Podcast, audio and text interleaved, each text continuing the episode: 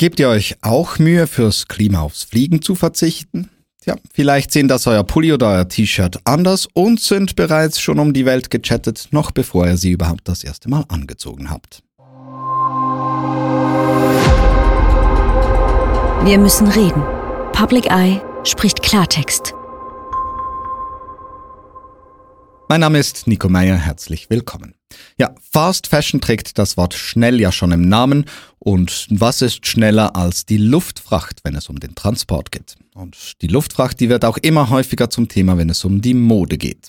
Und das in großen Mengen. Zum Vergleich würde man alle Mode, die so von oder nach Europa transportiert wird, in Cargoflugzeuge stecken, dann wären das 20 Stück pro Tag, die in Europa landen oder starten.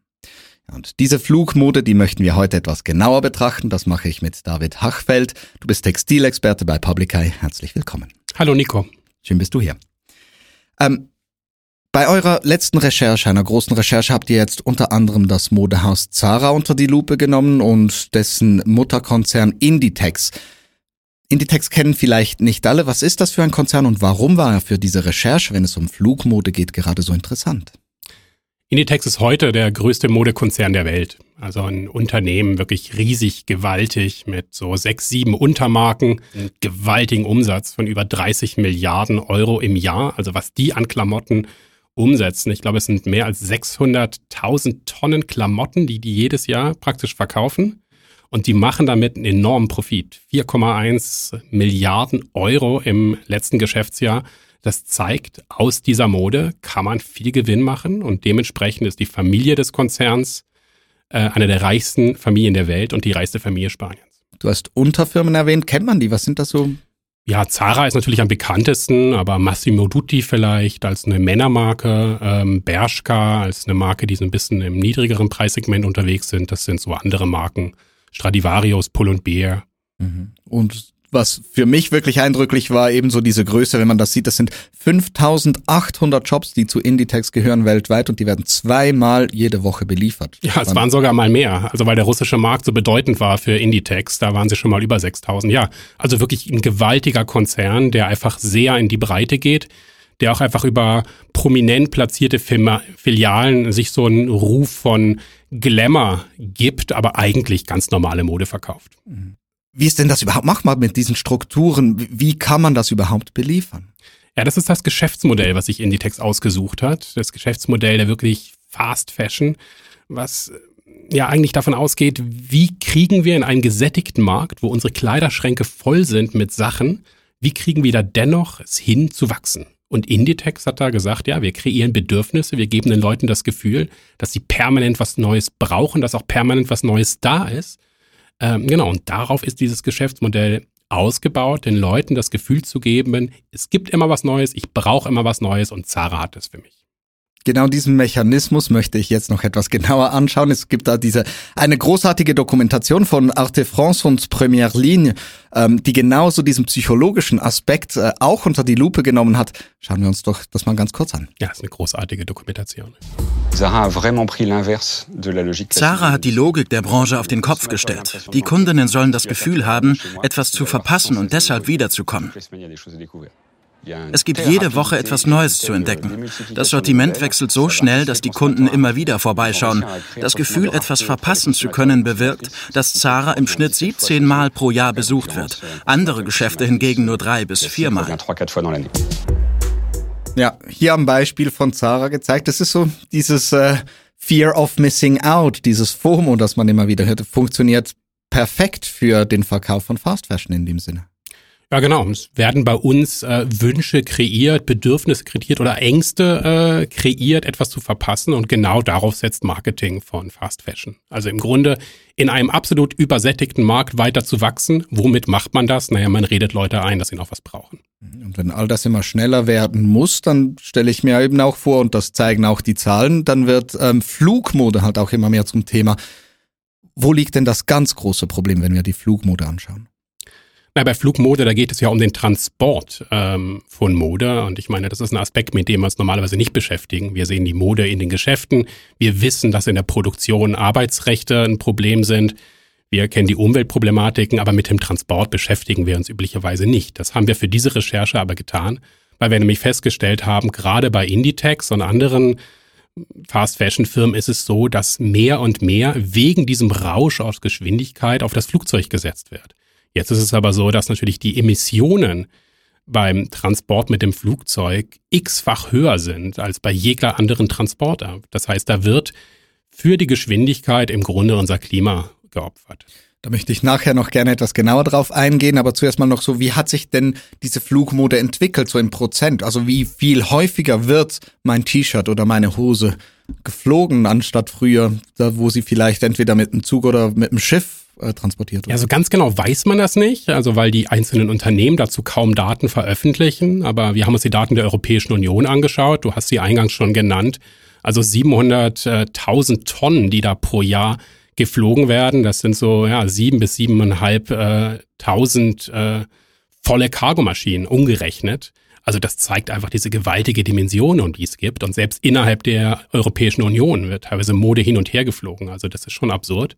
Wir haben dann Daten für Inditex speziell gefunden und eben durchaus gemerkt, dass bei Inditex im Einkauf, also bei dem, was sie in Asien zum Beispiel herstellen lassen, und dann nach Spanien bringen, dass da schon ein Anteil geflogen wird und noch ein viel größerer Anteil wird geflogen, wenn es von Zara zum Beispiel nach Mexiko, in die USA oder eben vorher nach Russland gebracht wird. Da geht fast alles mit dem Flugzeug raus. Also das heißt, produziert wird es irgendwo in Asien. Bangladesch wäre so ein großer Hub beispielsweise, stelle ich mir vor. Ja, Inditex lässt auch viele Nordafrika zum Beispiel produzieren. Marokko, auch Türkei ist ein wichtiger Produktionsland, aber eben auch Bangladesch, ähm, ist ein ganz wichtiges Produktionsland. Dann kommt es nach Europa. Zara hat seinen Hauptsitz im spanischen Zaragoza und von dort aus wird es dann wieder auf die Welt verteilt. Und das wird dann häufig auch nochmal geflogen, habe ich dich da richtig verstanden. Genau, weil einfach weil Zara so auf Geschwindigkeit setzt, die haben halt dieses Modell, wo sie praktisch die Daten von Käufen aus Filialen eigentlich permanent auswerten und sobald da also eine Meldung kommt, in der Filiale läuft gerade das gut oder da muss was nachgeliefert werden, da haben sie den Anspruch, diese Filialen zweimal die Woche mit neuer Ware zu versorgen. Und das wird tatsächlich aus dem zentralen Logistikzentrum gemacht. Im Beispiel von der Marke Zara ist dieses Logistikzentrum eigentlich direkt neben dem Flughafen von Zaragoza wirklich ein Riesending. Mhm. Was ich schon noch spannend fand, ebenso mit dieser Fast Fashion, das Flugzeug wird immer interessanter. Bis anhin war es eigentlich meist das Schiff, gerade wenn es, ähm, sagen, du hast das Beispiel von Mexiko gebracht, dann war das eigentlich so meine Transportmöglichkeit Nummer eins, wenn ich Mode gehandelt habe. Wenn man jetzt aber das vergleicht, also ich habe so eine dieser Statistiken angeschaut, die ihr auch veröffentlicht habt, die ist mir sehr, sehr aufgefallen, neben dem Zeitbedarf, der sich stark unterscheidet und den Kosten, fand ich vor allem die CO2-Emissionen.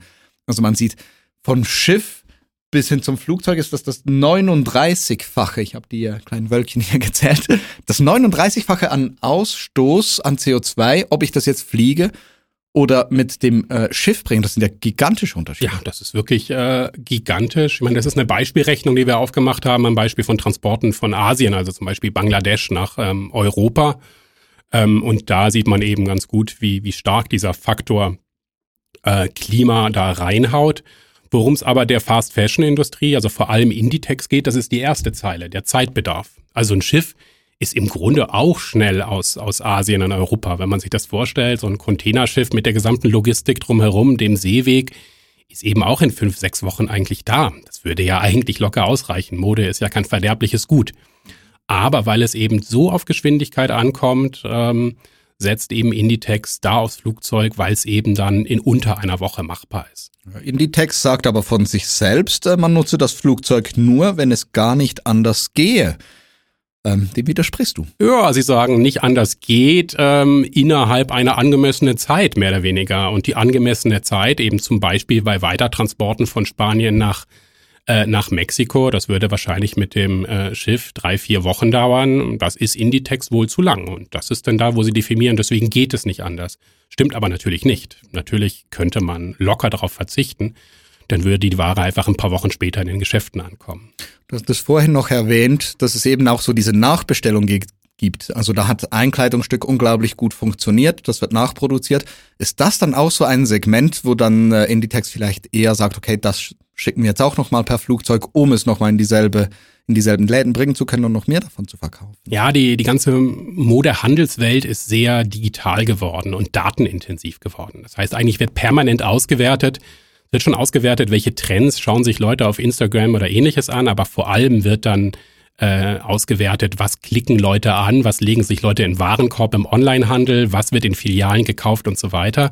Und diese Daten, um aus diesen Daten das Beste rauszuholen, dafür braucht man Flexibilität in der Supply Chain, in der Lieferkette hinten. Weil wenn man darauf reagieren kann und sehen kann, ah, jetzt ist gerade der Trend nach dieser Farbe, nach diesem Modell und so weiter und ich kann diesen Trend reiten, indem ich da jetzt nochmal extra reingehe und entsprechend genau dieses Modell nachbestelle.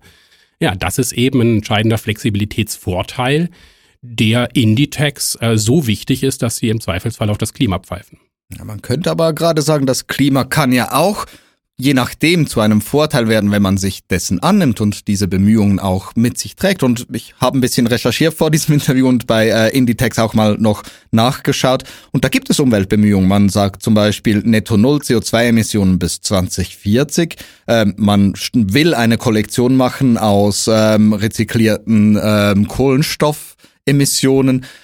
Klingt doch eigentlich so, als habe man da ehrgeizige Ziele. Also ganz klar, Inditex ignoriert das Thema nicht. Ne? Also sie nennen Ziele, die du schon genannt hast, die sind durchaus auch ambitioniert äh, und sie nennen einzelne Maßnahmen.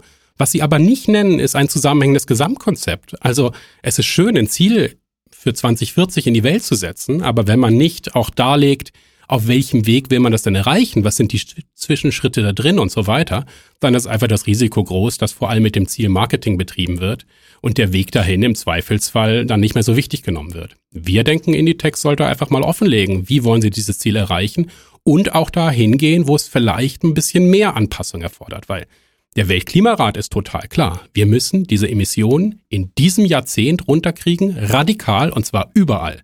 Und da kann man nicht sagen, ja gut, aber das Fliegen, das ist und so wichtig. Im Bereich der Mode, das, das können wir nicht opfern. Da muss Inditex eben auch ran. Mhm. Äh, du sagst eben gerade, da, da bei der Mode zu fliegen, macht dann halt wenig Sinn. Ich denke zum Beispiel gerade vielleicht an Medikamente, wo Fliegen vielleicht Sinn macht oder bei Industriewaren. Ich hatte mal gelernt, je höher der Warenwert eines eines Gutes ist, desto eher lohnt es sich, das auch zu fliegen, weil der Anteil Fliegen ist teuer, der Anteil am Preis ist dann verhältnismäßig okay, aber Mode ist ja jetzt nicht gerade ein teures Gut. Ähm, wie kommt es denn, dass diese Kleider dann nicht teurer werden, wenn man die fliegt? Ja, das ist eigentlich absurd. Also ich meine, eigentlich gibt es, gibt es drei Gründe für Flugfracht. Das eine ist, wie du sagst, das sind sehr hochpreisige Güter, wo man sagt, okay, da fliegen wir die, weil die wertvoll sind, da wollen wir die Kontrolle haben, die wollen wir schnell irgendwo da haben. Kann man auch in Frage stellen, aber das ist einer der Gründe. Der zweite ist, es ist verderblich. Ja. Also wir kennen das mit Schnittblumen oder Flugmangos oder ähnliches durchaus auch fragwürdig, aber zumindest ist da noch ein realer Faktor drin. Oder eben das Gut ist so wichtig, zum Beispiel ein Ersatzteil für eine Maschine, wo man sagt, okay, das hält eine ganze Produktion auf. Wenn das Teil jetzt drei Wochen, vier Wochen unterwegs ist, das bringen wir mit dem Kurier oder schicken es per, per Luftpost. Also das sind die Sachen, wo man eigentlich sagt, okay, Flugfracht hat noch irgendwie einen gewissen Sinn. Im Bereich der Mode ist das tatsächlich absurd und äh, bei Mode ist es auch so, dass es eigentlich das nicht verderbliche Gut ist mit den günstigsten Preisen, was trotzdem geflogen wird. Und das verweist eigentlich auf diese ja enormen Preismargen, die es in der Modeindustrie gibt. Ich meine, wir haben für die Recherche nochmal geschaut, wie viel Inditex da im Einkauf so bezahlt für so ein T-Shirt. Da stoßen wir darauf, dass bei Inditex im Einkauf ein T-Shirt rund zwei Franken in Bangladesch kostet. Ja, gut, die Flugfracht kostet was. Wir schätzen dann pro Kilo mindestens anderthalb äh, Franken, wahrscheinlich eher zwei, drei Franken in dem Bereich, aber ein T-Shirt sind 200 Gramm, dann sind das im Zweifelsfall halt 30, 40 Cent. Wenn man das gleiche T-Shirt für 8, 10, 15 Franken im Laden verkauft, ist das für Inditex anscheinend dennoch lohnenswert. Also es verweist eigentlich darauf, dass einfach wir es in dieser Modeindustrie mit einem Preissetting zu tun haben, was überhaupt nicht wirklich die, die realen Kosten der Produktion abdeckt und schon gar nicht die Umweltkosten. Ich denke, das ist beim Fliegen häufig so, aber gerade wenn es um Transporte wie von etwas wie Mode geht, macht es das natürlich beinahe fast schon zynisch. Aber ich möchte auch noch sagen, es ist ja nicht nur Inditex, ähm, die hier mitmischen. Also da haben wir einen Fast Fashion Konzern. Mittlerweile gibt es Ultra Fast Fashion Konzerne. Ich denke an Shein. Ähm, Timo ist etwas, das aufgetaucht wird. Ich nehme an, eben das sind weitaus nicht nur diese Player, die hier Mode quer über dem Globus ähm, fliegen lassen. Ja, also bei den, bei den klassischen Modekonzernen, also wir waren auch ein bisschen erstaunt zu sehen, wie stark Inditex das dominiert. Weil als wir angefangen haben mit dieser Recherche, haben wir uns die europäischen Daten angeschaut und haben gedacht, okay, anscheinend sind es, müssen es mehrere Firmen sein. Und dann haben wir diese Dominanz von Spanien gefunden, diese Dominanz von Saragossa in den Daten und haben einfach festgestellt, Nee, also Inditex sticht da auch einfach klar hervor. Also unter den europäischen Firmen ist, ist Inditex einfach schon mengenmäßig die, die am meisten fliegt. Und wir haben dann aber, wir haben ja vor zwei Jahren eine Recherche zu Shein gemacht, zu so einem chinesischen Online-Händler. Da wussten wir, dass da viel praktisch per Einzelpakete mit dem Flugzeug praktisch ähm, verschickt wird und haben praktisch in den Daten dann genau danach gesucht. In der Tat, China taucht in den Daten viel auf, allerdings überhaupt nicht auseinandergenommen, weil diese ganzen Daten dieser einzelnen Warensendungen eigentlich in den Statistiken sich nicht gut abbilden. Wir haben dann aber immerhin festgestellt, dass es Flugzeuge gibt inzwischen, die auf so klassischen Shein-Routen nach Los Angeles oder Amsterdam von, von China aus eben permanent pendeln. Da gibt es strategische Partnerschaften und das verweist darauf, dass diese ähm, ja, chinesischen Ultra-Fast-Fashion-Firmen wie Shein oder eben so, so allgemeine Konsumgüterunternehmen wie Temu, dass die tatsächlich auch sehr viel fliegen lassen, auch im Sinne der Geschwindigkeit. Sie mhm. könnten auch anders. Eine Sache fand ich interessant bei der Recherche. Wir haben tatsächlich einen Zugtransport gefunden. Okay. Und zwar ausgerechnet bei Shein. Shein hat ein Warenhaus, inzwischen großes Warenlager für Europa in Polen angelegt. Und zumindest zwei Zugtransporte konnten wir ausmachen. Das hat uns selbst überrascht, eigentlich positiv. Aber wir haben keine Hinweise darauf, dass das im großen Stile benutzt wird. Also anscheinend haben sie für die Einrichtung dieses Warenhauses auch mal Sachen per Zug angebracht, mhm. was deutlich ökologischer wäre aber für die Geschwindigkeit setzen sie immer noch aufs Flugzeug. Und wenn man so die gesamte Branche, die Modebranche jetzt anguckt, was denkst du, ist der, der Anteil an Flugmode, der, der hat zugenommen? Kann man da sagen, wie, wie stark, wie das aussieht? Also es scheint von Player zu Player sehr unterschiedlich zu sein. Also falls hier ähm, Menschen aus Modeunternehmen äh, zuschauen, es wäre total spannend, äh, mal zu hören, wie deren Perspektive drauf ist. Ich habe die Vermutung, dass es einzelne Firmen gibt, die schon genau wissen, dass das wirklich innerhalb der Modebereich echt ein Klimafaktor sein kann und die deswegen möglicherweise auch bewusst darauf verzichten, während Inditex eben sagt, nee, das gehört so zu unserem Geschäftsmodell, da machen wir mit. Von der Menge schwer zu sagen. Also der Peak, den wir festgestellt haben, war 2019. Was kam aber danach? Da kam Corona, dann kam das Jahr nach Corona, wo praktisch die Schiffverkehr teilweise blockiert war. Mhm. Wir hatten auch die Suezkanalkrise, wissen wir nicht mehr viele, aber da eben stand auch mal ein Containerschiff äh, schräg. Äh, wir haben jetzt eben 22 mit dem Einbruch des russischen Marktes. Das heißt, eigentlich sind wir da immer noch in, in Sonderjahren. Mhm. Positiverweise ist der Trend leicht rückgängig gewesen in diesen Jahren. Aber ich bin sehr gespannt, die Daten von 23, 24 auszuwerten, um dann zu sehen, ist es wirklich ein rückläufiger Trend? Haben wir dann langsamen Ausstieg? Oder war das einfach eine kleine Delle und es geht weiter rapide hoch? Ich hoffe ehrlich gesagt, dass die Branche aufwacht und wirklich schnell einen Ausstieg einleitet. Mhm. Einen weiteren Aspekt würde ich gerne noch beleuchten, den wir jetzt noch nicht angeschaut haben, und das ist nämlich, wo kommt diese Mode her? Also die muss hergestellt werden. Das sind äh, Arbeiterinnen, Arbeiter eben. Wir haben schon Bangladesch genannt. Es gibt Indien. Es gibt auch in Europa gibt es äh, Produktionsstätten. Afrika hast du genannt. Aber ich würde gerade mal ähm, fürs Argument gerne bei Bangladesch bleiben. Ähm, Arbeitsbedingungen, die man gelinde als schwierig nennen kann, also über Löhne gesprochen, bis hin äh, auch wirklich zu Gewalt. Das ist eine andere Doku, die ich gesehen habe, ähm, The True Cost, und das ist mir echt wirklich eingefahren, als ich das gesehen habe. Schauen wir uns die doch auch mal kurz an, einen Ausschnitt daraus zumindest. Ich habe bei meiner Arbeit eine Gewerkschaft gegründet. Seit ihrer Gründung bin ich die Präsidentin der Gewerkschaft. Wir haben eine Liste mit Forderungen eingereicht, die die Manager erhalten haben. Nachdem sie die Liste erhalten hatten, kam es zu einer Auseinandersetzung mit den Managern. Danach schlossen sie die Tür ab und zusammen mit ihnen griffen uns 30 bis 40 Mitarbeiter an und verprügelten uns. Sie benutzten Stühle, Stöcke, Maßstäbe und Dinge wie Scheren, um uns zu verprügeln. Sie haben uns vor allem gekickt und geschlagen und unsere Köpfe gegen die Wände geknallt. Sie schlugen uns größtenteils in die Brust und in den Bauch. Ja, massive Gewalt gegen Arbeiterinnen, die sich zusammenschließen wollten. Ähm, und gerade vor dem Hintergrund der Flugmode denke ich mit zunehmendem Druck, zunehmendem Zeitdruck. Ähm, das wird nicht sprechen für bessere Arbeitsbedingungen, gerade für die Arbeiterinnen und Arbeiter, die diese Kleider dann herstellen.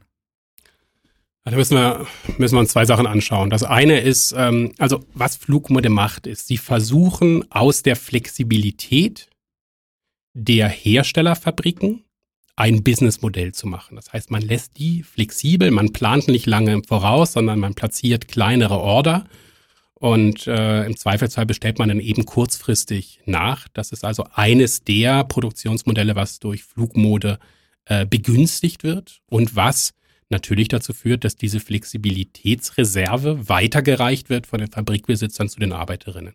Und wenn dann eben mal was schnell gehen muss, dann werden Überstunden angeordnet. Im Zweifelsfall ist auch mal zu wenig da. Also da merkt man einfach, dass die Flexibilität eine wichtige Ressource ist in der Modeindustrie. Die Frage, wo Löhne in dieser Modeindustrie stehen, das ist mir auch wichtig zu betonen, ist jetzt nicht eine Frage von Flugmode oder Schiffmode oder wie auch immer. Also wir haben es generell damit zu tun, dass die Modeindustrie eine Modeindustrie ist mit wirklich absolut himmelschreiend ungerechten Armutslöhnen ist. Ähm, das ist aber die gleichen Löhne, die praktisch die, die Güter ähm, beinhalten, die mit dem Flugzeug oder mit dem, ähm, mit dem Schiff transportiert werden. Also bei Inditex haben wir uns die Daten angeschaut. Ja, aus Bangladesch wird ein bisschen mehr als 20 Prozent, also jedes fünfte Kleidungsstück mit dem, mit dem Flugzeug importiert. Inditex lässt aber auch mit dem äh, Schiff herstellen. Was ich bei Bangladesch einfach so frappierend finde, sind die Preisniveaus. Also umgerechnet für so ein T-Shirt von, von Inditex hat eine Näherin oder haben alle Näheren zusammen, die an diesem Werkstück gearbeitet haben, ja ungefähr 30, 40 Rappen bekommen. Mhm. Das sind die Dimensionen, um die wir uns bewegen. Und das führt dazu, dass halt aktuell im Monat die Einkommen bei unter 70 Franken im Monat liegen. Mhm. Jetzt wird auf den Straßen Bangladesch wieder demonstriert. Die Dokumentation, die, die wir hier gerade gesehen haben, ist eigentlich schon alt. Ich glaube ungefähr acht Jahre alt. Mhm. Wir haben aktuell, während wir hier sprechen, auf den Straßen von Bangladesch massive Proteste und wieder massive Gewalt gegen Gewerkschafterinnen und Gewerkschafter, Gewerkschaftsbüros, ähm, die aufgesucht werden von Sicherheitsbehörden. Wir haben Fabriken, die von den Fabrikbesitzern geschlossen werden, äh, weil sie sagen, erst wenn hier wieder Ruhe einkehrt, kriegt ihr eure Löhne und könnt wieder zur Arbeit kommen. Das ist die Situation, die wir aktuell haben. Und die Arbeiterinnen aus meiner Sicht fordern was sehr Bescheidenes. Sie fordern Löhne von 190 Franken im Monat. Die Arbeitgeber wollen ihr das aber nicht geben, weil sie sagen, nee, von den Markenfirmen kriegen wir nicht genug. Mhm. Äh, das alleine wirklich eine riesige Problematik, ähm, die es separat eigentlich wirklich mehr als verdient, auch nochmal angeschaut zu werden. Ich möchte jetzt nochmal auf die Flugmode zurückkommen. Ähm, und da habt ihr auch eine äh, Petition jetzt lanciert. Was will die ganz genau und wer soll die unterschreiben? Also bei der Flugmode haben wir im Grunde eine ganz klare Botschaft. Das ist unnötig wie ein Kropf und es soll einfach abgestellt werden. Also da sehen wir einfach keinen Grund, warum Mode überhaupt geflogen wird. Und der Weltklimarat ist komplett klar, wir müssen in diesem Jahrzehnt die Emissionen runterkriegen, in allen Bereichen radikal sofort. Und einen Bereich einfach zu lassen, weil es Konzernen wie Inditex ins Geschäftsmodell passt, dass man eben mal noch ein bisschen schneller unterwegs ist, ist komplett absurd. Und die Firmen sollen das einfach einstellen. Die sollen einfach aufhören, Mode zu fliegen dann kommt es einfach ein paar Wochen später in die Läden ein, aber ehrlich gesagt, das schadet uns nicht. Das ist vielleicht sogar ganz gut, dass Fast Fashion ein bisschen entschleunigt wird. Das heißt, die Petition Druck auf. Welchen Druck bräuchte es international von anderen Bereichen, Politik, denke ich? Ähm, was, wo, wo würdest du am, am meisten Gegenwehr noch dir erhoffen?